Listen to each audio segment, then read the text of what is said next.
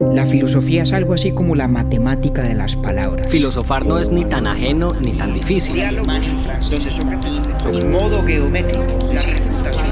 Ahí tengo yo otra pregunta.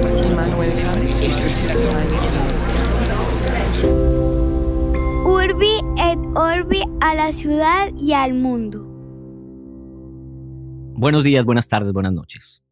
Este es el segundo episodio de nuestra serie sobre el empirismo, en el que hablaremos sobre el filósofo irlandés George Berkeley, conocido también como el obispo Berkeley. En nuestra conversación anterior hablamos sobre el principio fundamental del empirismo, ilustrado por la filosofía de John Locke. No hay conocimiento posible que no esté justificado en última instancia por la experiencia sensorial. La siguiente es una conversación compleja, enredada al inicio para mí, pero que poco a poco y con la orientación del compañero se irá dejando ver más claramente. Y siento yo que llega un final feliz, que en este caso es el de entender lo que pensaba Barclay. Hoy les presentamos las excentricidades del obispo Barclay.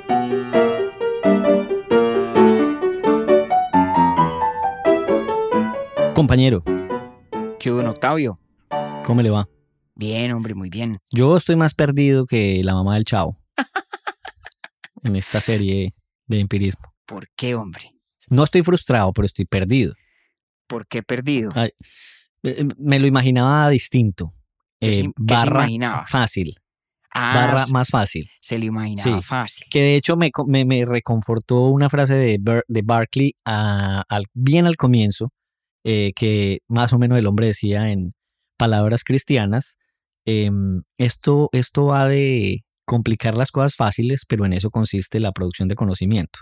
Podría ver, ser sí, el sí. resumen de esa frase de, de Barclay. Pero bueno, empecemos entonces en orden. Le voy, a, le voy a tirar el dato inútil pero divertido de hoy que tiene que ver con Barclay. A ver, hombre. Hay una ciudad en California, en el norte de California, al lado de San Francisco, que se llama Berkeley Claro, y está nombrada en honor a Barclay. claro, a nuestro gran obispo. Y, pero, exacto, pero se pronuncia distinto. Entonces el apellido Bueno. del obispo es Barclay y la ciudad en California se pronuncia Berkeley. Fíjese que eso, eso suele ocurrir. Eso es como la muy famosa universidad, como se le dice en inglés, de Notre Dame, en Indiana, que Sí. en realidad es el francés Notre Dame. Ajá. Eh, y como una le calle que tiene usted allá en Manhattan, la calle Houston. Y Houston, la ciudad en Ah, Texas. Sí, señor, tiene usted toda la razón. Ese fue el razón. dato inútil, pero que además en, en, en Nueva York es chévere porque hay East Houston y West Houston, pero entonces en la West dice W. Y yo decía que esa era la calle Whitney Houston. en los tours.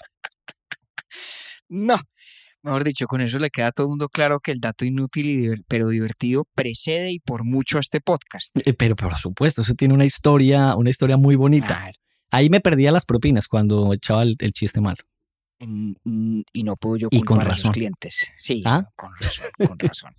Óigame, entre otras, bueno, vamos a ver si le desenmarañamos un poquito su, em, ¿cómo lo dijéramos? Su consternación con el empirismo, Eso ¿no? Sí, mi consternación está muy bien definido.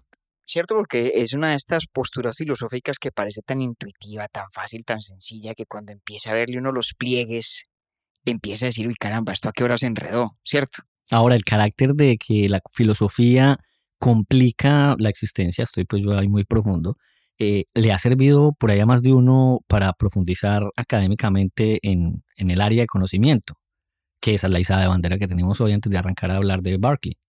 Así es, hombre. Hemos, hemos recibido unos mensajes, em, pues siempre recibimos unos mensajes maravillosos de, de la gente que nos oye con preguntas, con sugerencias, una que otra queja y reclamo, no faltan tampoco.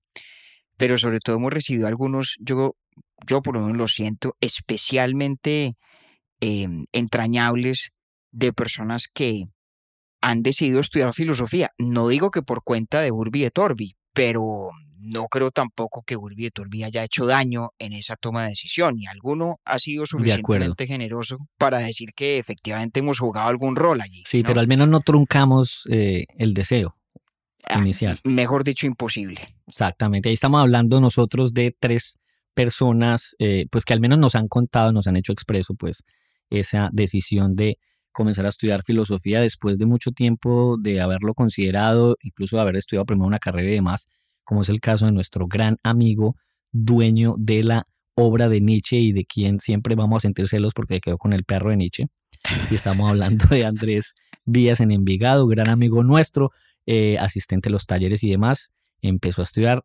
filosofía en la Universidad de Antioquia, está muy contento.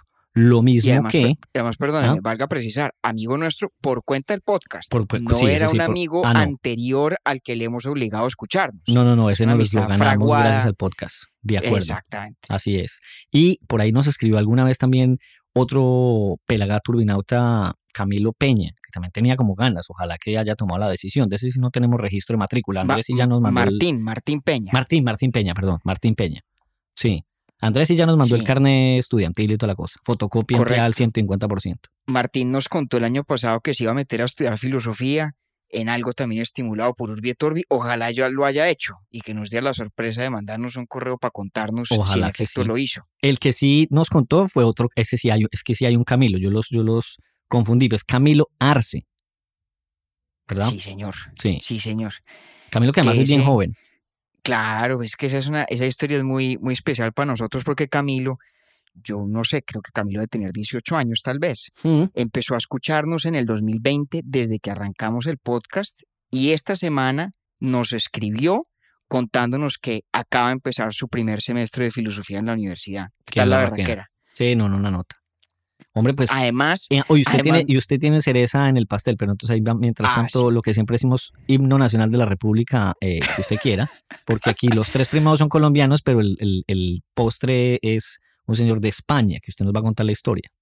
correcto, y por eso tendríamos que decir ya no himno de la República, sino el reino. Eso. Pero. ¿cómo le, ¿cómo le parece este personaje? Don Salvador López dio con nosotros hace un par de semanas y tuvo la gentileza de escribirnos un mensaje además muy, muy especial, muy generoso.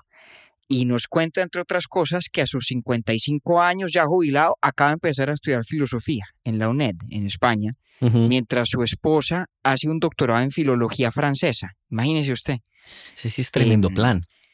pero planzazo, y por lo Ujú. poco, pero, pero muy a fondo que he podido corresponder con don Salvador, espero el día en que vaya a España poderlo conocer personalmente, porque me late que es de esas personas que em, de las que uno debe ser amigo, la verdad, Sí. por todo lo que nos ha contado y, y pues también, imagínese la maravilla.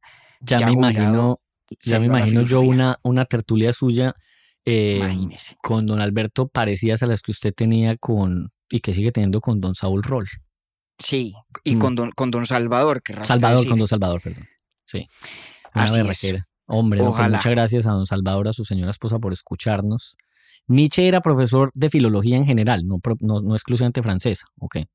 No, y no, de hecho era profesor de filología griega, de Ah, filología griega. antigua, y lo fue por muy poco tiempo porque Sí. no, no le fue muy bien en la academia. Eh, pero efectivamente, filólogo también, así es. Yo de todas maneras, pues sí, jamás me imaginaba que iba a citar datos curiosos de filósofos así en conversaciones random. Me parece una, una maravilla.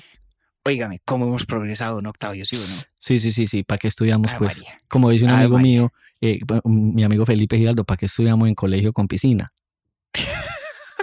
Ustedes que estudiaron en colegio con piscina. No, yo no, yo que iba a tener piscina en el colegio.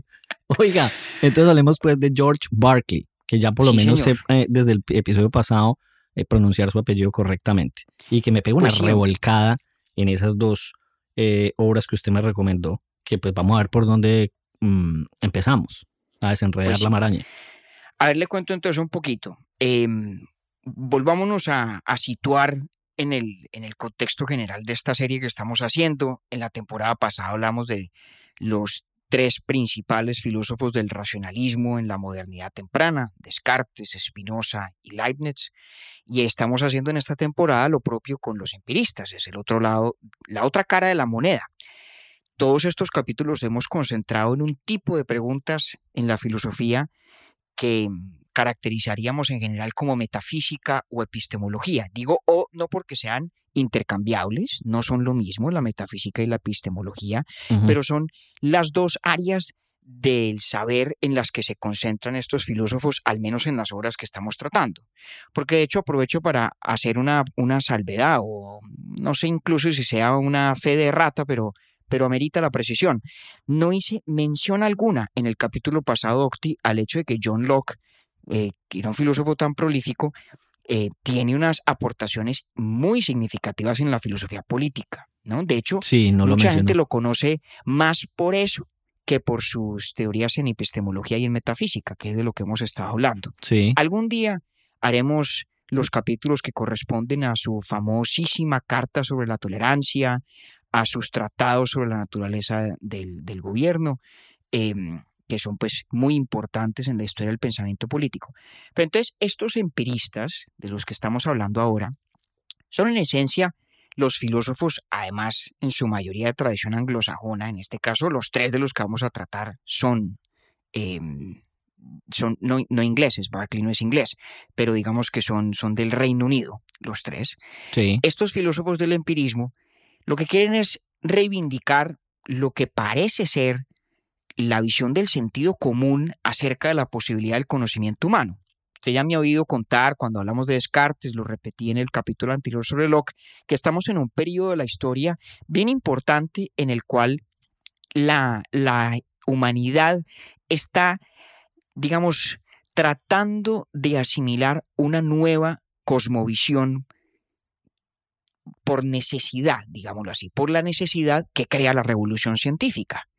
A lo largo de la Edad Media, a partir de las filosofías de Aristóteles y de Platón y sobre todo de sus elaboraciones eh, en la escolástica, hay toda una visión del mundo que esencialmente explica los fenómenos de la naturaleza y explica la posibilidad del saber a, la luz de ciertas categorías como la causalidad final o la teleología. Hablamos de eso muy brevemente cuando hicimos nuestro capítulo de Descartes, ¿cierto? Que es explicar por qué las cosas son como son en función de los propósitos que cumplen.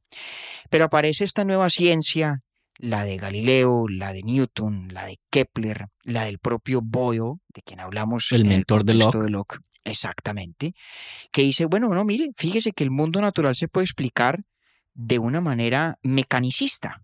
Son las partículas de la materia o los cuerpos de la materia que interactúan de maneras que podemos comprender y formular en términos de leyes naturales, además susceptibles de especificación matemática, y todo el mundo lo podríamos en principio entender así, sin recurrir a causas finales, sin recurrir a los propósitos que las cosas cumplen, sino simplemente a lo que hoy llamaríamos, digamos, las ciencias duras en términos de la física, de la química, etc. Entonces hay una gran preocupación en la filosofía en esta época, en este periodo de la historia, por explicar cómo es posible este conocimiento. ¿En qué consiste el saber del cual nos provee esta nueva ciencia? ¿Cómo lo explicamos? ¿Qué tipo de mundo nos revela? Ya vimos la historia que nos echan los racionalistas, que parten del supuesto esencial de que la totalidad de la realidad es inteligible, es comprensible a través del poder mero de la razón. Y luego están los empiristas que dicen, hombre, venga, de pronto hay que tener una posición un poco más, diríamos, humilde. Y lo que sabemos supone y se circunscribe a la experiencia sensorial. sí, Nada hemos de saber de aquellas cosas que no son posibles objetos de la experiencia de los sentidos. Ese es el postulado esencial del empirismo. Entonces, ¿eso por qué es importante, Octi? Porque significa que aquellas cosas que son verdad, Mm. son verdad no en virtud de que su formulación abstracta se corresponda con ciertos cánones racionales que creemos están encarnados en el mundo. Tal vez eso diría Leibniz o eso diría Spinoza. sí, Son verdad, en cambio, porque, digamos, responden al test de la experiencia, ¿no? Porque las validamos estas ideas o estas verdades empíricamente. Sí, es a partir de la experiencia sensorial que después aparece la clasificación en categorías o la definición de sus propiedades. Por ejemplo, Ajá, entonces cuando yo digo, eh, qué sé yo, los caballos son Sí. cuadrúpedos, ajá. eso es una verdad que revela algo cierto del mundo. Resultado de la experiencia.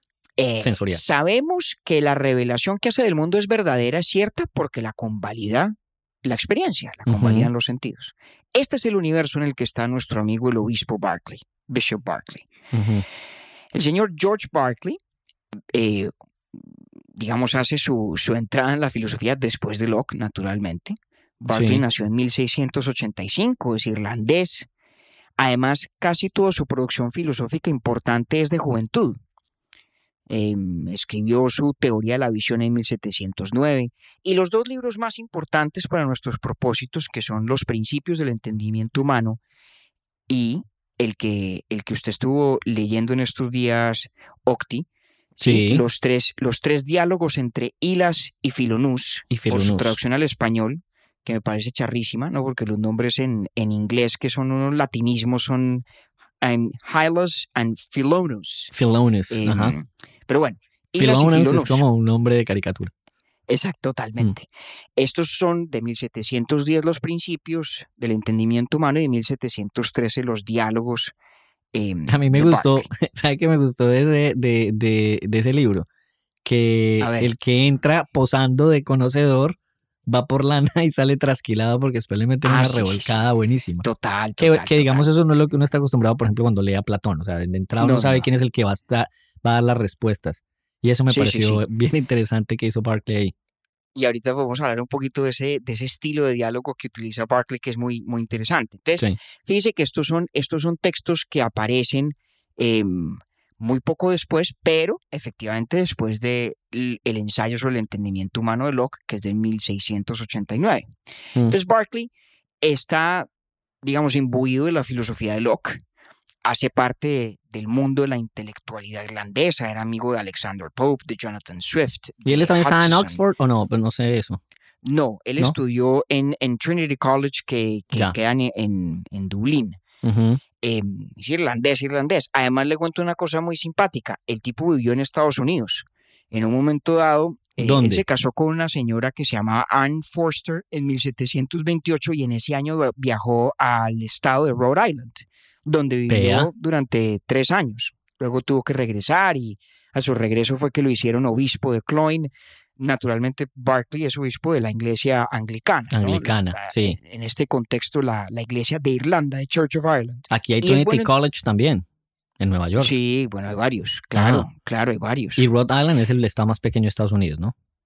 Sí, señor, Sí. así es, así es, y una de las 13 colonias originales. Ujú. Vea, está bueno de dato. Entonces, bueno, Barclay, eh, es importante, es importante esto de saber que el hombre es obispo. Ya le voy a explicar por qué. Porque él, digamos, se enfrenta a, diría yo, tres vertientes intelectuales principales, ¿cierto?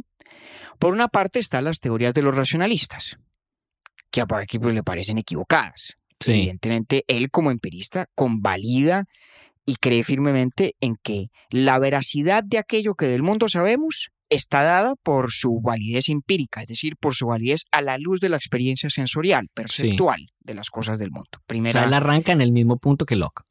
él arranca del mismo Sí, punto que. Locke. Y por estar en contraposición a los racionalistas, uno de los objetivos que siempre tiene en la mira, como blanco de sus críticas, es un filósofo francés que se llama Nicolas Malebranche, a quien Barclay conoció en París en 1713. Ahora le voy a contar un poquito más de Malebranche. Es un filósofo de tradición cartesiana que básicamente tiene la siguiente teoría, se la resumo en, muy, en términos muy, muy sencillos, muy escuetos. ¿Se acuerda usted que cuando hablamos de Descartes hablamos de que esa teoría del dualismo, ¿cierto? De que los seres humanos somos por un lado res cogitans, almas, y por Sí. otro lado res extensa, cuerpo, ¿cierto? Sí. Tiene un problema. Y es que nadie tiene una explicación satisfactoria de cómo es que el cuerpo y el alma interactúan. ¿Se acuerda que hablamos de eso? Sí. Creo que lo Sí, sí, tratamos sí. también en nuestro episodio de Filosofía de la Mente hace, hace mucho rato ya. Pues bueno, el señor Malebranche era muy consciente de este problema que tenían todos los cartesianos. Caramba, ¿cómo así que, por ejemplo, mi voluntad, que hace parte del alma, es capaz de inducir movimientos del cuerpo? Mm. ¿Cierto? Yo tomo una decisión de que voy a levantar la mano y levanta la mano. Y aunque parezca muy sencillo, para los dualistas cartesianos es muy difícil de explicar cómo es posible que mi alma, que es una sustancia que nada tiene en común con lo corpóreo, pueda causar un movimiento corporal. Mm. Ese problema de la interacción mente-cuerpo va en doble vía, ¿cierto? ¿Cómo hace mi voluntad para mover mi cuerpo? Pero también cómo es posible que el impacto de las cosas en mi cuerpo produzca ideas en mí, que es el- la experiencia sensorial, ¿cierto? Usted coge algo con las manos y hay una interacción corpórea entre su mano, que es res extensa, y el objeto que toma en ella, ¿cierto? Sí. y de allí se produce una idea o una experiencia sensorial que los cartesianos dirían está en su alma. Caramba, ¿cómo es eso posible? Eso es un rollo explicar, es uno de los grandes problemas del dualismo. Y Malebranche propone la siguiente solución, que se llama el ocasionalismo. Mm. Malebranche dice que cuando usted tiene una experiencia sensorial, nunca se trata de que los objetos del mundo causen o produzcan una percepción en su alma, sino que el contacto con un objeto del mundo es una ocasión para que Dios directamente produzca en usted la experiencia sensorial. Imagínese esa vaina. Entonces, si yo tomo el libro que tengo enfrente con las manos, sería equivocado decir que el contacto de mi mano con el libro causa la experiencia sensorial, digamos, de la solidez del libro, de su impenetrabilidad como objeto físico. Ok. Malebranche diría, no, señor. Al entrar su mano en contacto con el libro, es ello una ocasión para que Dios, de manera directa, cause en su alma la percepción o la sensación de la impenetrabilidad del libro.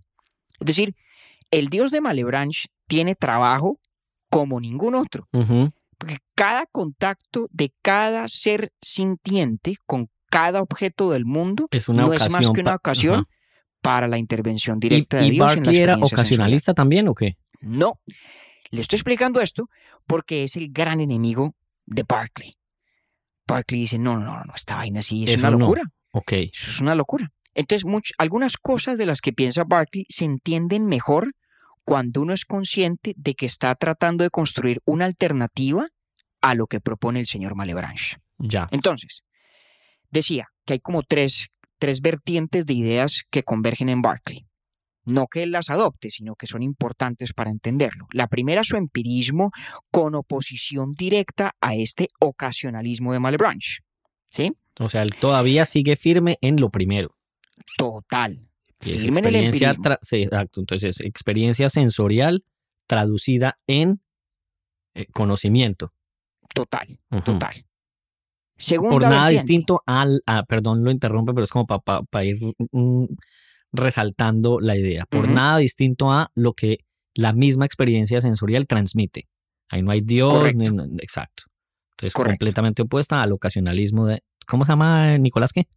Malebranche. Malebranche, ok, vale, listo. Entonces, el tipo tiene los ojos puestos en Malebranche, que era como el, cartesiano famoso del momento. O sea, es el que se va a cargar primero. Total, vale. total. Luego la segunda vertiente es esta ciencia de la que veníamos hablando, la ciencia de Boyle, la ciencia de Newton, que deriva en el materialismo de un filósofo como Hobbes. Hobbes dice que todo lo que en el mundo existe es materia. Punto. Y eso a Berkeley le parece escandaloso. Hmm. Entre otras cosas por ser plenamente contrario a sus convicciones religiosas. ¿no? Ahí es donde pela el obispo. Sí. Tercera vertiente, el realismo de Locke. ¿A qué me refiero con el realismo de Locke? Lo que hablamos la vez pasada. Locke es un empirista, ¿cierto? Hmm. Pero Locke cree que existen cosas en el mundo. ¿no? O sea, si usted y yo desaparecemos y desaparecen todas las criaturas con poderes sensoriales, las pues cosas no quedan. desaparece todo, las cosas quedan, ¿cierto? Ahí está la visión de lo que es la del sentido común en muchos sentidos. Sí. Valga la redundancia. Que es la idea de que si yo no estoy, pues no por eso dejan de existir las cosas que me circundan. Sí. Están las tres vertientes. Por ahí vi ayer, es que qué pena, pues que tiene mucho que ver. Vi un meme ayer que decía que según la física cuántica, cuando usted está observando una partícula tiene un comportamiento, pero cuando no está, no. Y entonces en el cuadro donde no está la partícula sacándole la lengua. Y me acordé literal de Locke. pues para Locke eso sería súper difícil de asimilar, ese fenómeno, digamos, esa naturaleza probabilística de las observaciones cuánticas. ¿Cómo era, que llamaba Locke los, los, átomos? Corpúsculos. Corpúsculos, sí. Perdón tanta interrupción, pero estoy. usted sabe que, cuando lo interrumpo tanto es que estoy encarretado. No, no, no, fresco, fresco. Hágale, hágale con confianza. Entonces, ¿en qué consiste el realismo de Locke? Locke es dos cosas, es empirista y realista. Eso es importante. Empirista porque como Barclay cree que las credenciales de toda cosa que llamamos conocimiento son credenciales de carácter empírico, no puramente lógico, como dirían los racionalistas. Pero es realista, en el sentido de que, de que Locke perdón, cree que nuestras percepciones son percepciones de objetos del mundo. Y voy a ser más preciso, de objetos del mundo cuya existencia es independiente del hecho de que los percibimos. Es decir, el sentido común. Normalmente nadie cree que las cosas existen porque las percibimos. Al contrario, creemos que las percibimos porque existen. Porque existen, ¿Correcto? sí. Pero entonces, como el Señor es empirista y realista, tiene el problema de la apariencia, que fue de lo que hablamos en el capítulo anterior. Ajá.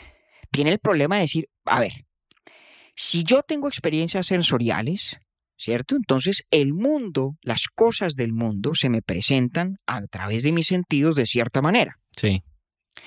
Pero si soy realista, también creo que esas cosas del mundo que se me presentan de alguna manera tienen una existencia propia, son ontológicamente independientes de mí. No existen porque yo los percibo, existen allá, Ujú, aparte de mí.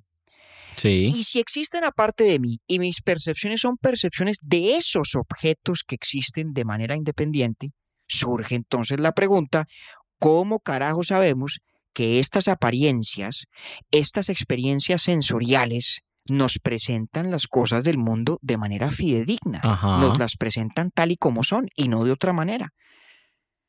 Ese es el gran Ok. problema de Locke. Ok. Sí, claro. Entonces, ¿ah? hasta Sí, ahí vamos sí. bien, ¿no? Sí, sí, sí, vamos bien. Muy bien. Entonces, aquí recojamos esas tres, esas tres eh, vertientes que encarnan precisamente las tres amenazas contra las cuales quiere luchar Berkeley. Perfecto. La vertiente de la, del racionalismo de Malebranche, para Berkeley, pues obviamente representa un desafío al empirismo. Finalmente la teoría de Malebranche es una teoría racionalista. Más aún, para Berkeley presenta desafíos filosóficos que ahorita en un momento explico. La vertiente de la ciencia de Boyle y Newton que conduce ese materialismo como el de Hobbes, pues obviamente es una amenaza teológica. Es un desafío a los postulados religiosos fundamentales del obispo Berkeley, para quien obviamente la existencia del espíritu, del alma, de la realidad inmaterial, pues es el primerísimo de todos los artículos de fe. Y luego el realismo de Locke, lo que presenta es el gran peligro del escepticismo. El gran peligro del escepticismo. Porque cuando se es realista y existe esta brecha entre la apariencia y la realidad, Berkeley dice, eso se convierte en un abismo insondable. Es imposible, imposible responder a esa pregunta sobre si las apariencias son o no fieles a la realidad.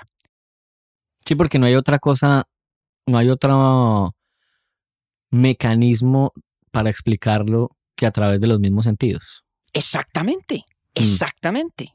Podríamos decir que para Berkeley es imposible ser realista y empirista al mismo tiempo. Sí, Porque si usted es realista, tiene el desafío de mostrar que sus apariencias de alguna manera se corresponden con la realidad, pero si usted es empirista, no tiene ninguna manera de mostrar eso, sino a través de más apariencias, claro. de más experiencias sensoriales.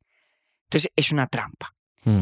Y Berkeley cree que es una trampa muy cercana, asociada, próxima al materialismo de Hobbes. Porque para Berkeley, el gran problema, el gran error de Locke, de su predecesor, no es el ser empirista, no, es el ser realista. Es aquello que tiene en común con el señor Hobbes, la existencia de objetos materiales ontológicamente independientes, es decir, que existen sin que importe si yo los percibo o no. O sea, Eso es- para. Berkeley es el gran error. Que es el Hobbes error. es el que dice que todo es materia. Sí, Ok, listo. Locke dice que existen cosas materiales afuera en el mundo. Entonces, fíjese que el materialismo de Hobbes, que es una amenaza con- teológica, es. Si el materialismo de Hobbes coincide con el realismo de Locke. Exactamente. Vale. Entonces, por eso Berkeley dice, cuando arranca sus, sus principios del entendimiento humano, que sus enemigos son el escepticismo y el ateísmo, Mm, porque en últimas convergen. El ateísmo de Hobbes está fundado en asegurar que existen realidades materiales y de hecho en decir que son las únicas realidades que existen.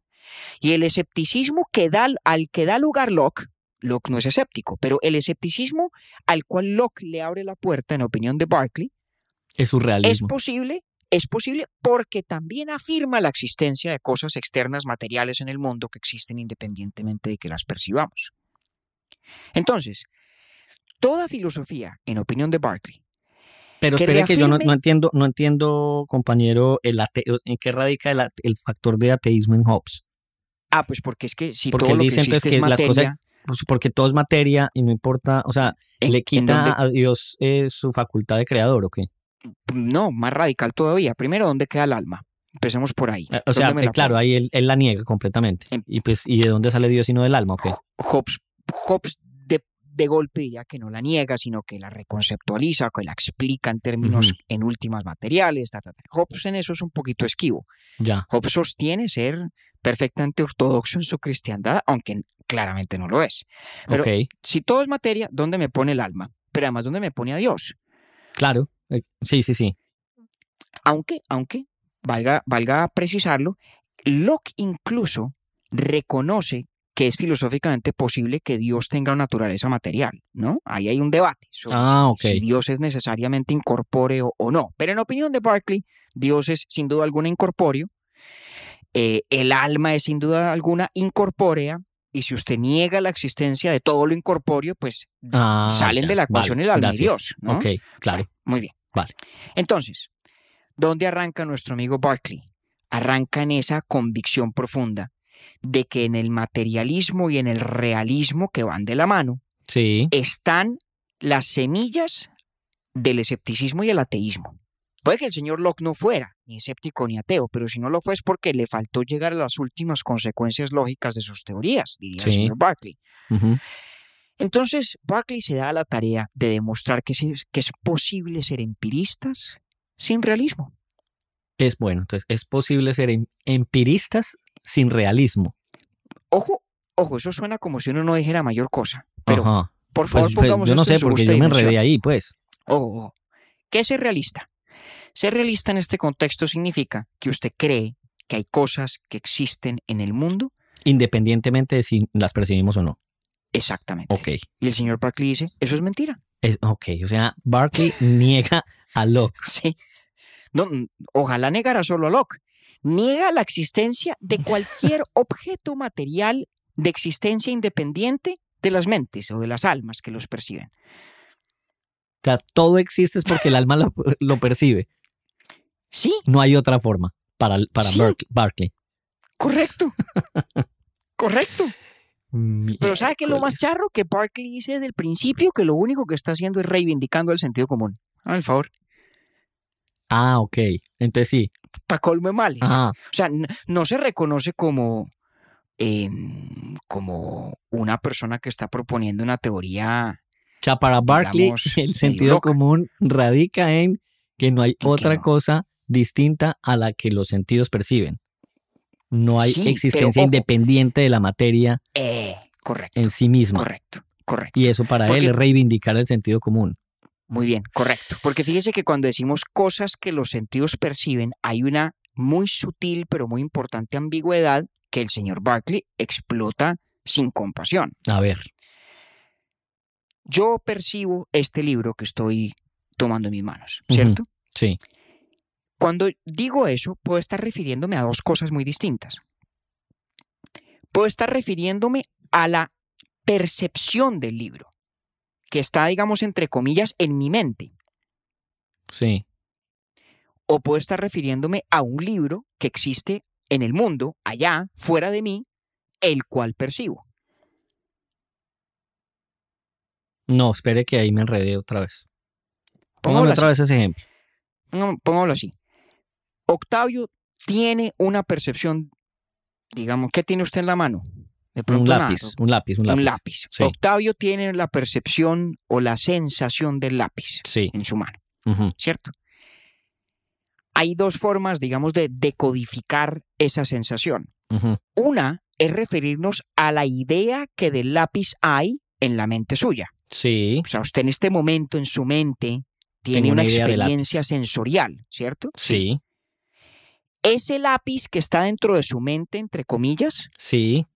Vamos a llamarlo objeto intencional o el objeto fenomenal. El que tengo en Usted- la mente. Exacto. Usted tiene Ya. la experiencia fenoménica de estar, de tener algo en la mano, algo duro, algo que es impenetrable, ta, ta, ta, ta, ta. ¿correcto? Que tiene ¿Qué- tal o cual forma. ¿Qué, qué cabe en la experiencia feno- fe- fenomenológica Fen- fenomenológica o fenoménica, sí. o fenoménica que tengo yo de lápiz en mi mente? Correcto. Ah, Entonces, ya. Hay un cierto sentido en el cual el lápiz que usted está percibiendo está en su mente, Sí, ¿sí? sí, Como objeto fenoménico, sí, objeto intencional, sí, ¿sí? sí. Y hay otro sentido en el cual diríamos que el lápiz que usted está sintiendo está además afuera de su mente, en el mundo, es lo que tiene usted en la mano, Claro. Ok, ¿correcto? sí. Es, es sutil, pero es importante, Sí, sí, sí. ¿no? Sí. Sí, fíjese que eso, es- ese mismo ejemplo que usted está poniendo ahí eh, me pasó aprendiendo a meditar, pero eso es otra discusión, pero fue exactamente la Bueno, misma pregunta que yo me hice. Pero Que si muy- era muy- yo muy observando- caso. Sí, total, porque era como si yo estuviera observando mi, mi cuerpo, su funcionamiento, Sí, o lo que yo estaba haciendo en ese momento, en, en esos días, era yo observándome, observando a mi cuerpo. Correcto. Mm. Entonces diríamos que, diríamos que está su cuerpo en el sentido literal y palmario, Mm. y luego está el cuerpo observado, que es un cuerpo pues, que está en su mente, es una idea suya, Sí, una cosa que está en su cabeza, sí, ¿vale? ajá, Entonces, Barclay lo que dice es que solamente existen los objetos fenoménicos. que solo existen los fenoménicos. Sí. O sea, usted tiene una percepción de un lápiz y lo único que usted sabe a ciencia cierta es que en su mente existe un objeto fenoménico que es el lápiz, que usted lo experimenta o, lo, o tiene la experiencia de él de tales o cuales características. Eso es todo lo que usted sabe. Y- no tiene ni idea si afuera existe el tal lápiz o no. Porque en realidad lo que usted percibe de manera inmediata y directa no Hmm. es el objeto exterior material del lápiz, sino el fenoménico. sino el objeto fenoménico del lápiz. Imagínese esa vaina. Y eso es ¿Mm? reivindicar el sentido común. Hágame el favor, hágame el favor la excentricidad. Entonces, digamos, hicimos un poquito de preámbulo con esas vertientes de las que hablamos, pero, pero ya va viendo usted por dónde coge esto, ¿no? Sí, sí, es sí, sí. llevar el empirismo a sus consecuencias más radicales y extremas. Mm, Los filósofos a veces se refieren a la teoría de Berkeley como idealismo o fenomenalismo, precisamente porque en la visión de Berkeley, si hiciéramos un inventario de todo lo que en el universo existe, solo hallaríamos en ese inventario dos tipos de cosas. Las ideas u objetos fenoménicos y las almas. Punto. Sí, No hay nada más. No hay nada más. no hay nada más. No, es, no existe sea, el lápiz como tal. No existe el lab. O sea, el Barclay niega la realidad. Sí. Empirismo sin realismo. entre otras cosas, entre otras cosas, em, entre otras cosas, y aquí tiene que ver la relación con Malebranche, porque los empiristas, cuando son también realistas como Locke, suelen recurrir a un argumento muy específico para demostrar, entre comillas, que tiene que haber objetos exteriores en el mundo distintos de mí, independientes de mi mente. De hecho, este argumento también lo usa Descartes. Sí, Es el argumento de, la, de lo que se llama la pasividad. El alma, en la tradición, digamos, escolástica, que todavía hereda Berkeley, tiene dos facultades o dos atributos principales, la voluntad y el entendimiento. ¿Cierto? ¿Qué hace, ¿Qué hace uno con el alma o qué hace la mente? La mente decide hacer cosas, que es la voluntad, y percibe cosas, que es el entendimiento. ¿Cierto? Sí, La voluntad es una facultad activa. Yo decido qué hacer. A mí me da la gana de hacer una cosa y no otra. ¿Cierto? sí. Pero el entendimiento, sobre todo la percepción, es una facultad pasiva. Usted no puede abrir los ojos y decidir qué ve. Usted ve lo que ve, Sí, inevitablemente. sí, Usted puede taparse los oídos, pero taparse los oídos es evitar e- escuchar algo, no cambiar a voluntad aquello que escucha. sí, ¿cierto? Si usted palpa algo con las manos, usted no puede decidir si aquello que palpa es corrugado o liso. De acuerdo. Entonces, los empiristas y Descartes también, repito, y muchos filósofos han dicho, mire, la percepción tiene esa gran característica, es pasiva. Yo no controlo qué percibo y cómo lo percibo. Simplemente, digamos, me ocurre. Mis percepciones me ocurren a mí. ¿Quién no dice son eso? cosas que yo hago. ¿Eso lo dice Barclay o quién? L- No, lo también, lo dice Sí. mucho, lo dice Berkeley, lo dice Locke, lo dice Descartes, lo dicen Sí, muchos. Que la Pero percepción es entonces, pasiva. tradicionalmente, exacto, que es pasiva. Tradicionalmente, esa observación de que la percepción es pasiva se utiliza para decir luego, ah, por lo tanto, tiene que haber algo fuera de mí que cause la percepción. Por fuera de mí. Que si es una cosa, claro, si es una cosa que a mí me ocurre, Sí, alguien, pues otra que cosa tiene que provocarlo. Ajá. A lo cual Barclay dice, claro que sí. ¿Y con qué derecho dice usted que lo que lo causa es un objeto material exterior? ¿Por qué no decir que lo que lo causa es la existencia de esa percepción en la mente de Dios? Uy, uy, uy, uy, uy, uy. Que es muy parecido a lo que dice Malebranche. Exacto, eso le iba a preguntar, pero entonces ahí, ¿cómo es, ¿cuál es la diferencia con Malebranche? La diferencia es que Barclay dice que el señor Malebranche, si ya puso a Dios a hacer la tarea de causar mis percepciones, ¿para qué entonces tiene los objetos materiales del mundo? Totalmente redundantes. Y en cambio, Decorativos. bueno, ok, y en cambio, ¿qué es lo que dice él otra vez, compañero, por favor? Lo que dice él es que no hay objetos materiales del mundo. Sí, que no hay objetos ideas materiales, pero ¿dónde, ¿cómo no entra Dios hay. ahí? Otra vez, por Porque, porque acuérdense que Barclay defiende el argumento de la pasividad. Sí, Barclay dice, efectivamente, la cuando percepción es pasiva, la sí. voluntad, claro, la percepción es pasiva. Sí, Cuando yo ejercito mi voluntad, yo hago vainas, yo decido cosas. A mí me provoca esto y no aquello. Sí. Yo acometo tal conducta y no tal otra. Pero cuando abro los ojos, percibo lo que percibo. sí, Y no tengo, digamos, ni voz ni voto en el asunto. de acuerdo. Y por lo tanto, diría Barclay, señor Locke, señor Descartes, señor Malebranche, ustedes todos tienen razón. La percepción es pasiva. Y tienen razón en inferir que por lo tanto tiene que tener una causa externa a quien percibe. ¿Cierto? Sí, Si mi percepción es pasiva, si es algo que me ocurre a mí, no puede ser que yo sea la causa de la percepción. La percepción tiene que tener una causa distinta de mí. Hasta ahí vamos bien, todos. hasta, ahí- hasta ahí vamos bien. Hasta Sí. ahí van juntos Descartes, exacto, hasta ahí Locke, van- hasta ahí van y. Berkeley, Ajá, Todos eh, juntos. sí, de acuerdo. ¿no? Hmm. Pero llega el señor Berkeley y dice, bueno, ¿y quién dijo que la causa tiene que ser un objeto material que se parece a sus percepciones? ¿Como a cuenta qué? ¿Por qué no decir que la causa es Dios directamente, sin intermediación alguna? Dios, que es una mente infinita, tiene en sí la totalidad de las ideas que existen, existirán y podrían existir. Y Dios es esa causa externa que produce en mí las sensaciones que tengo. Entonces, lo que causa su percepción del lápiz, la causa del objeto fenoménico del lápiz que usted tiene en la mano, no es el lápiz que usted tiene en la mano. Es Dios directamente comunicándose con el alma suya. Y fíjese la relación entonces con Malebranche. Es como decirle, señor Malebranche, usted tiene razón en parte, pero porque tiene razón en parte, en aquello de que Dios es la causa directa de mis percepciones, por lo tanto le sobran los objetos materiales del mundo. Es Dios. Si Dios, si Dios ya está causando su objeto fenoménico del lápiz octi, ¿qué ¿Para necesidad hay de que haya lápiz? ¿Para qué lápiz? ¿Para qué lápiz? Entonces Barclay dice, el señor Malebranche lo que le faltó es una clase de economía conceptual, ¿no? Sí, Le faltó le sacar la faltaron ahí navaja. tres centavos para el peso. Claro, le faltó sacar la navaja de Ockham, no Mm, multiplicar entidades cuando no son necesarias para dar una explicación.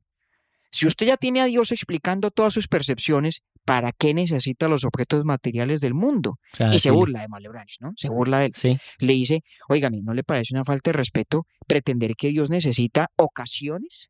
Como si necesitara poner una alarma para acordarse de que tiene que causar mis impresiones. Dios no necesita esas o que, cosas. o que o sí, como que si las cosas, diría Barclay, fueran eh, una evidencia que necesita Dios para demostrar. Hazme el favor. Entonces, Wow. imagínese, el señor Barclay saca la escoba y barre de tajo todos los objetos materiales del mundo. Mm.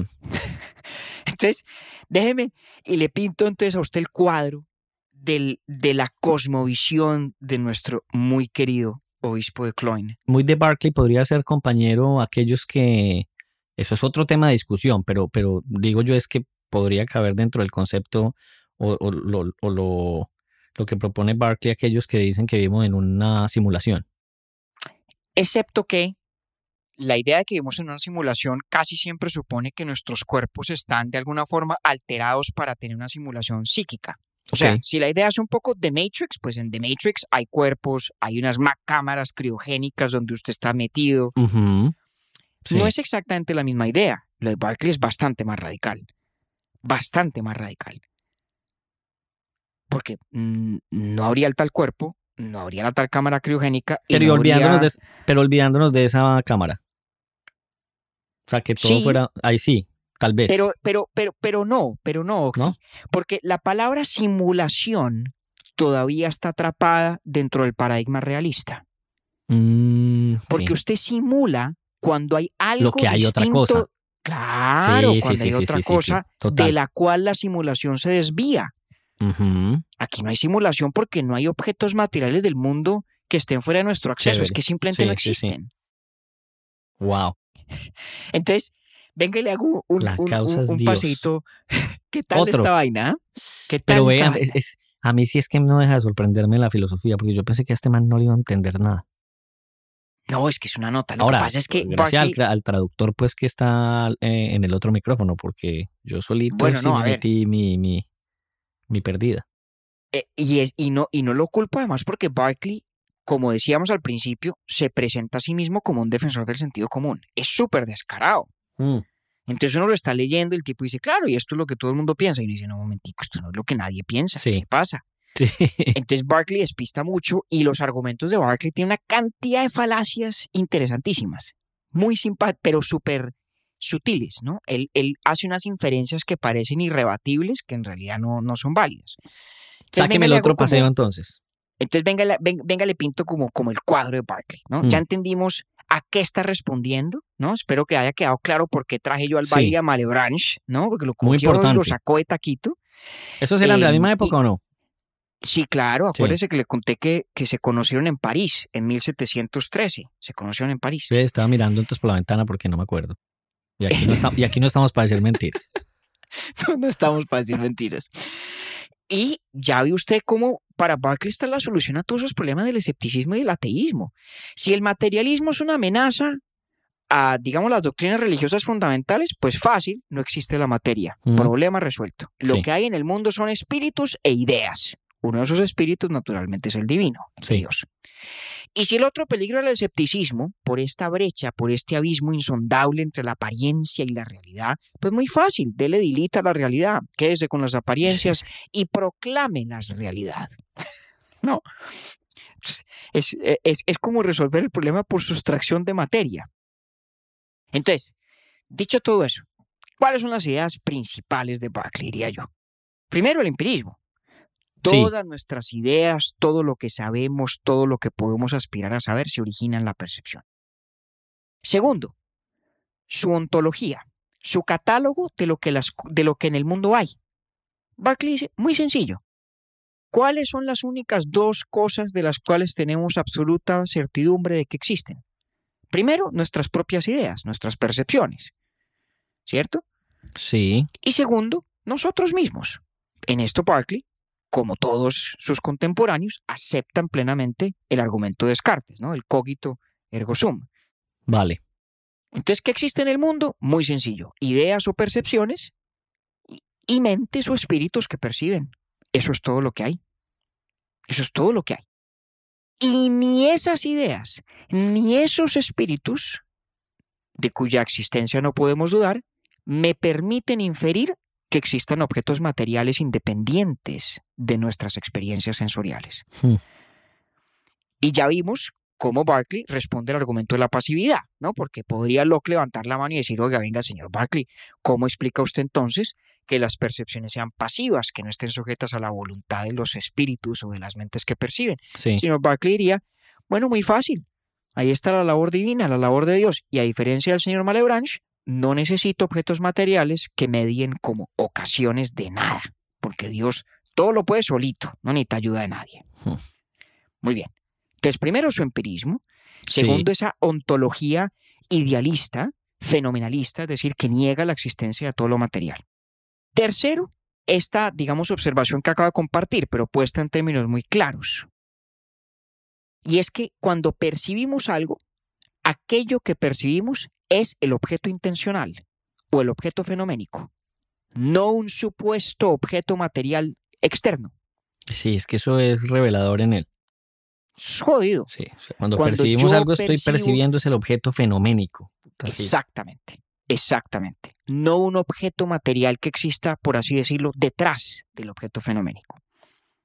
¿cierto? Sí, Y en cuarto lugar, el rol de Dios, que en, en la filosofía de la modernidad temprana suele llegar a rescatar. Porque fíjese que hay un problema.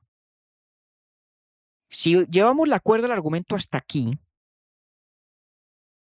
tendríamos una imagen bastante desoladora en términos de literal soledad. Yo, David Zuluaga, de que tengo perfecta certidumbre de que existen mis ideas, de que existen mis percepciones, de que existo yo. Sí, No puedo inferir que exista ningún objeto material externo. sí. Pero entonces, ¿puedo pensar que existe Octavio? Hmm. ¿Puedo además entrar en diálogo con Octavio? ¿Cómo sé que mis ideas y las ideas de Octavio versan sobre lo mismo? Si no hay objetos materiales externos en el mundo, ¿cómo, cómo sería esta idea del conocimiento objetivo? ¿Cómo es posible eso? Si no hay nada externo a mi mente que sea, digamos, el garante de la veracidad compartida entre sus ideas y las mías. Entonces, quien las yo hace percibo- coincidir es Dios. Exactamente. ¿Quién las hace coincidir es Dios? Primero, porque es la causa de todas nuestras percepciones. Sí, Segundo, porque Dios en su bondad le da a las percepciones cierta coherencia. Hmm. Dios es buena gente. Sí. Dios no nos deja a nosotros al desamparo de unas percepciones inconexas e, in- e ininteligibles. Sí, claro. Ahí está nos- él para sino- evitar el caos. Claro, nos las da ordenaditas. Entonces, cuando el señor Newton, a quien Berkeley tanto admiraba, descubre la ley de la gravedad, Sí, está descubriendo una ley de la naturaleza, eso es verdad. Y podemos hablar de ley de la naturaleza en Berkeley, porque la naturaleza es aquella que está en la mente de Dios, en virtud de quien es la Mm. misma que percibimos todos. Entonces, Berkeley recurre a la divinidad para evitar el solipsismo, ¿no? Evitar esta imagen donde lo único que existe soy yo, y para además garantizar que haya objetividad. Porque es que cuando usted le da delete a esa realidad exterior, se queda uno enredado pensando en qué consiste la verdad, ¿cierto? Porque intuitivamente pensamos que lo veraz, lo verdadero, es aquello que es verdad de la realidad externa. Si usted dice, este lápiz tiene tal o cual forma, para juzgar si eso es verdad o no es verdad, nos referiríamos al lápiz, ¿cierto? No a su objeto fenoménico, fenoménico. sino al lápiz de verdad, verdad. Porque de lo que se trata es de ver si su objeto fenoménico coincide con el lápiz de verdad, verdad. Y Berkeley diría, bueno, pues no hay necesidad del lápiz de verdad, verdad. Porque hay una idea del lápiz en la mente de Dios. Dios nos ha dado la capacidad de discernir cuándo nuestros sentidos son imprecisos y cuándo no. Y si ponemos esas dos cosas juntas, calibrando nuestra Mm. experiencia sensorial de nuestros objetos fenoménicos y sabiendo que Dios es el garante de que, bien percibido, el objeto fenoménico del lápiz es el mismo en la mente suya y en la mía, entonces podemos hablar sin ningún problema de verdad, Sin necesitar las cosas. sin necesitar Para las explicar cosas además ese problema. Exactamente. Exactamente. Ahora, es difícil ver que la teoría funcione en ese punto en particular. Porque entonces pensaría uno que ahí ocurre simplemente en una versión renovada el mismo problema de Locke. ¿Cómo hago yo para saber cuál es la idea precisa que del lápiz hay en la mente de Dios si lo único que tengo son las mías propias? Ajá. ¿No se convierten las ideas en la mente divina, los arquetipos de Dios, en cosa tan distante y tan difícil de asir como esa realidad de la que hablábamos en el contexto de Locke? ¿No es simplemente trasladar el problema a la mente de Dios? Pareciera. Y, y fíjese que, en mi muy modesta opinión, es tal vez el gran problema al que Barclay menos esfuerzo le dedica. Hmm. Porque su interés es profundamente polémico, ¿no? Acabar con el Sin ateísmo y el escepticismo Hmm. Que resultan del materialismo y del realismo, pero defendiendo a la vez sus principios empiristas. Y preocupado en esa militancia, me parece a mí que el obispo Barclay nos dejó un poquito cortos en la explicación de cómo podemos preservar la idea de verdad, cómo podemos seguir diciendo, suponiendo que su teoría sea cierta, que este objeto fenoménico de mi lápiz Sí. Se corresponde con algo o no, para saber si lo que de él digo, eso no es verdad. Claro, porque es que el hombre, digamos, que llegó hasta, pues hasta la existencia divina como el vehículo para Sí, como- sustentar, pues, la, la, la existencia Claro. de un todo, pero de ahí para adelante no, Y, no y se siente un otras poco- cosas. No lo resuelve y se siente un poco filosóficamente gratuito, ¿no? Porque, Digamos que es- sí, es la sensación que, que tengo. O sea, el, claro, porque toda la Barclay por antesala fue es muy chévere, pero cuando llega ahí uno dice como que, ah, ahí- por, por lo menos ahí es donde a mí... esa es, eh, por ejemplo, una de las falacias de las que usted hablaba, ¿o no? Hay otras también, ¿no? Sí. Barclay, por ejemplo, cuando habla de la distinción entre las cualidades primarias y las cualidades secundarias, Que además dice que no hay ideas abstractas, ¿cierto? dice que no hay ideas abstractas, que ese argumento también creo que es impreciso, pero sobre todo cuando critica las cualidades secundarias y las primarias, la distinción que traza Locke, ¿cierto? ¿Usted se Hmm, acuerda que dijimos sí. cualidades primarias son aquellas que están, digamos, en el objeto, cualidades secundarias son aquellas que se dan cuando lo percibo, ¿sí?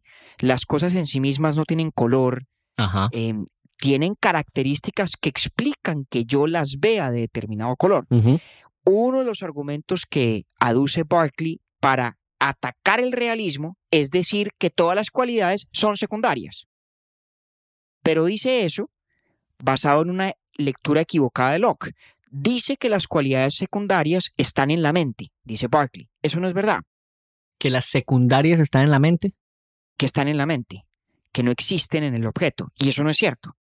O sea, acuérdese el ejemplo que pusimos de ese, de ese acertijo de si se cae un árbol en la mitad Sí. de la selva y nadie lo escucha, hubo o no que si hubo hay ruido o no. Ajá. Que lo único que dice es una trampa lingüística, una trampa de lenguaje. Sí. Eh, ruido en el sentido de la experiencia auditiva, ¿no? Del objeto fenoménico del sonido, pues no, obvio no, porque nadie lo escuchó. Pero el ruido, su experiencia fenoménica, no es otra cosa que la manifestación en la mente de quien lo percibe de las ondas de aire que producen tal o cual impacto en el mecanismo biológico del oído. Y esas ondas de aire que producirían tal o cual impacto sí existen, aunque Sí nadie las oiga. Sí, existen. Entonces Barclay tiene uno, uno de los argumentos que, en los que más énfasis hace es, en, en mi opinión, un argumento equivocado, falaz, porque él dice, señor Locke, usted concede que hay cualidades secundarias que solo están en la mente. Venga, le demuestro que las primarias son iguales y por lo tanto todas las cualidades están en la mente y por lo tanto si ninguna cualidad queda en el objeto exterior, pues no hay objeto exterior porque no existen objetos sin cualidades. Básicamente es el argumento de Barclay. Pero la primera premisa es equivocada. Es falso que las cualidades secundarias estén en la mente. Las cualidades secundarias se manifiestan de cierta manera en la mente, pero tienen un sustrato real, ¿no? Como en el ejemplo del sonido. O sea, la- el objeto fenoménico, el sonido como tal, la experiencia auditiva, pues solamente existe en mi mente. Pero esa experiencia fenoménica, esa experiencia auditiva, tiene un sustento externo perfectamente real y objetivo, que es las, pues, la- las, las ondas del sonido que hacen que las partículas del aire se muevan de tal o cual manera e impacten la biología del oído de tal o cual manera. ¿sí? Entonces, en Barclay hay una cantidad, digamos, de, de movidas rápidas, diría uno, demasiado rápidas. que pasan por alto muchas cosas. Pero no deja de haber una cosa bien importante, Octi. O dos, diría yo. La primera es esta, esta insistencia en que hay una tensión real entre el empirismo y el realismo.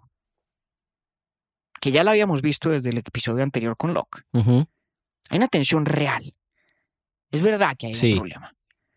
El sentido común nos dice que hay objetos externos, pero ¿qué tanta garantía tenemos de que existan? ¿Sobre la base de qué los suponemos? Y si creemos que existen, sobre la base de qué entonces podemos contrastar nuestras apariencias con esos objetos mismos, para hablar en términos de la verdad. Ahí hay un problema real. Puede que la respuesta de Barclay funcione o no, pero un problema cierto. Sí. Y lo segundo es esta distinción sutil, delicada, pero importante entre el objeto como tal y el objeto fenoménico. Que mm. fíjese que al trazar la Barclay empieza a ganar terreno, ¿no? Porque entonces ya se da cuenta usted, Octi, que al menos en algo parece tener razón Barclay. Mm, ahí, y es ahí. Que de lo único, ahí, Y es que de lo único que usted tiene directa y certerísima experiencia sensorial es del objeto fenoménico. Mm no del objeto exterior. Sí. Sí, ahí es donde más sorprende Barkley. Sorprende, ¿no? Sí. El obispo Barkley. Entonces, lo más charro de Barkley, diría yo, para volverlo a repetir, es que es de los filósofos más excéntricos sí. de la historia de la filosofía. ¿no? Tiene una frase muy famosa y es que dice que en lo que a las ideas respectan, en lo que a los objetos respecta, su existencia, su ser percibidos. Ese est percipi, en latín lo dice. Existir es ser percibido. No existen objetos exteriores independientes de que alguien lo perciba. La percepción es aquello en lo cual su existencia consiste. Pero al mismo tiempo, dice que defiende el sentido común.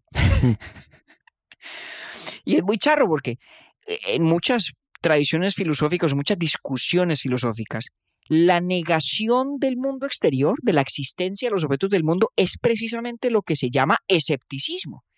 Y Berkeley niega ese mismo mundo exterior, esos, esos objetos materiales, no mundo exterior en su totalidad, ¿no? Porque existen otras mentes, existe Dios, pero niega el mundo exterior material para refutar el escepticismo.